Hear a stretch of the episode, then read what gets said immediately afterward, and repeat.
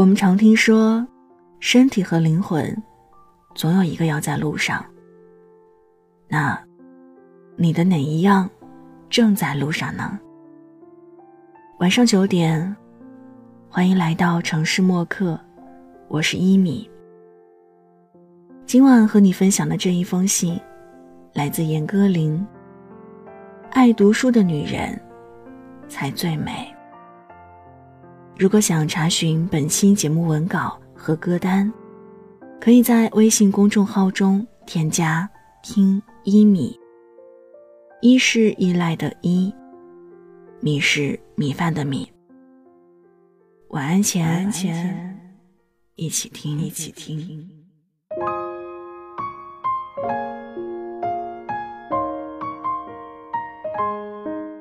我有一位朋友叫张信正。是位著名的翻译家、学者，他说过这样一段话：俗话说“上有天堂，下有苏杭”，但对我来说，我宁愿把这句话改为“上有天堂，下有书房”。他说，在年少时他就想到，反正谁也不知道天堂是什么样子，不如就把它想象成一间书房。我读到这些话时，为他的纯真，以及与我不谋而合的价值观，会心的笑了。我心里对这位忘年友人涌出一股深深的感激，因为在这个价值观更加多元的年代，我的生活仍是独自写作与读书。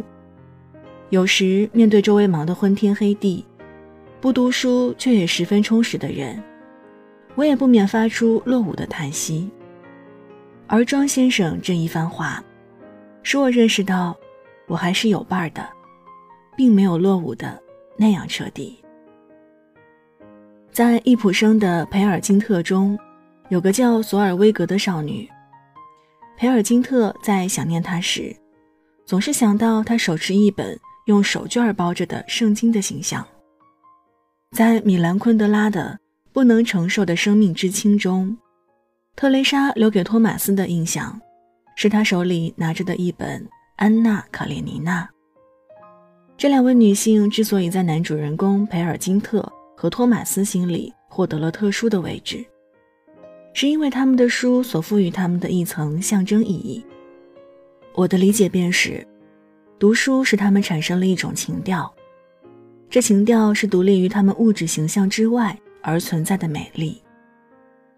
作家们都没有用笔墨来描写这两位女性的容貌，但从她们赋予她们的特定动作——持书，我们能清楚地看到她们美丽的气势，那是抽象象征化了的，因而是超越了具体形态的美丽。这种美丽不会被衣着和化妆强化或弱化，不会被衰老所剥夺。这并不是说。任何一个女性，只要手里揣本书，就会变成索尔威格或特蕾莎。书在不爱读书的人手里，只是个道具。重要的是，读书这项精神功课，对人潜移默化的感染，使人从世俗的渴望中解脱出来，之后便产生了一种美丽的存在。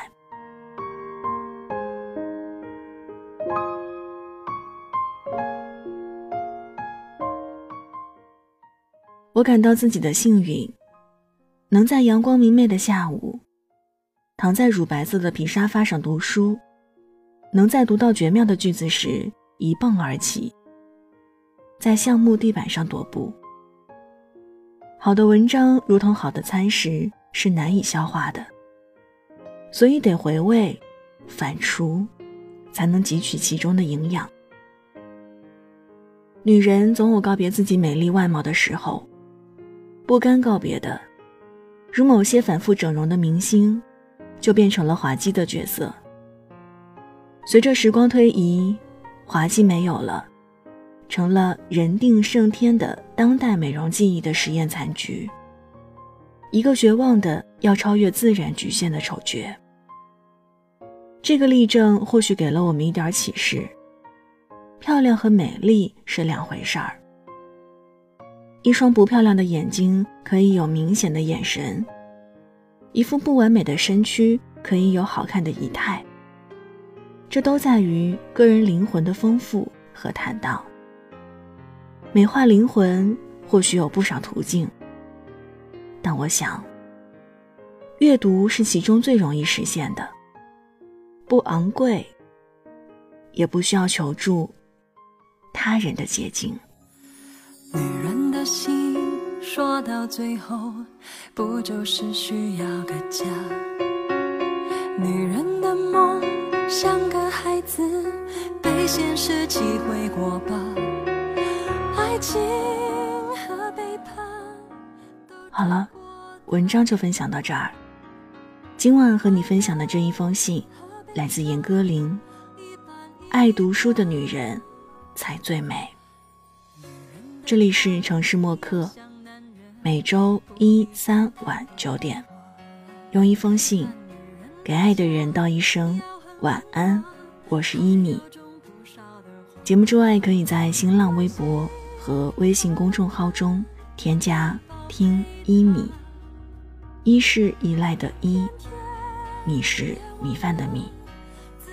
那现在就要跟你道晚安了。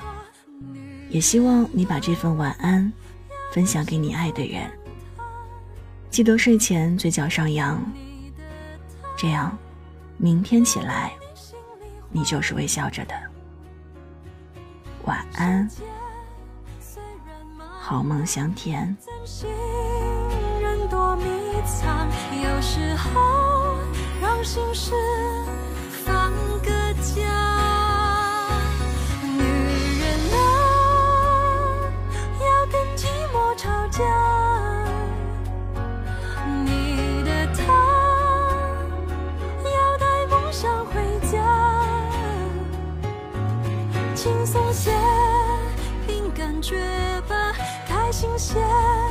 就有把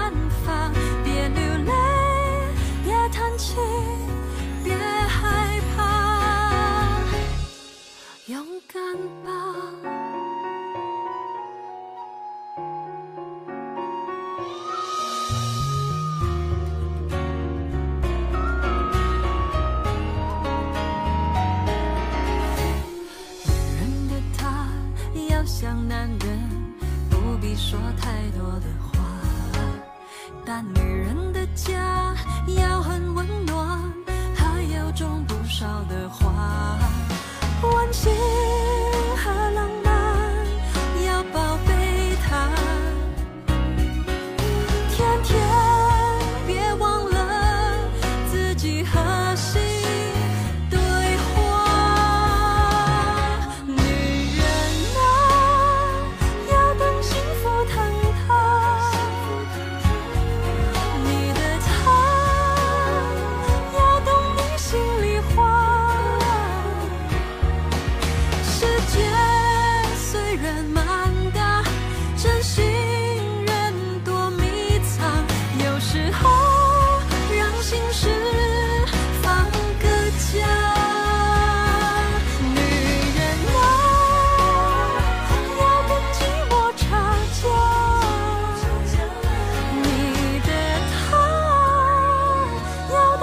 找回家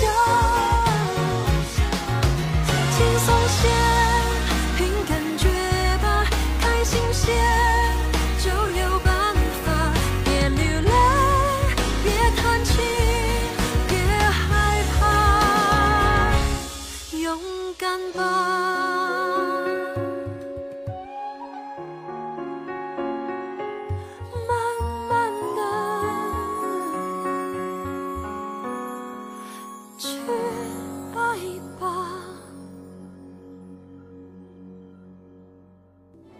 晚上十点，赶回家的最后一班地铁，坐空无一人的公交，寄没有地址的信，拆自己给自己买的礼物，化没有人欣赏的妆。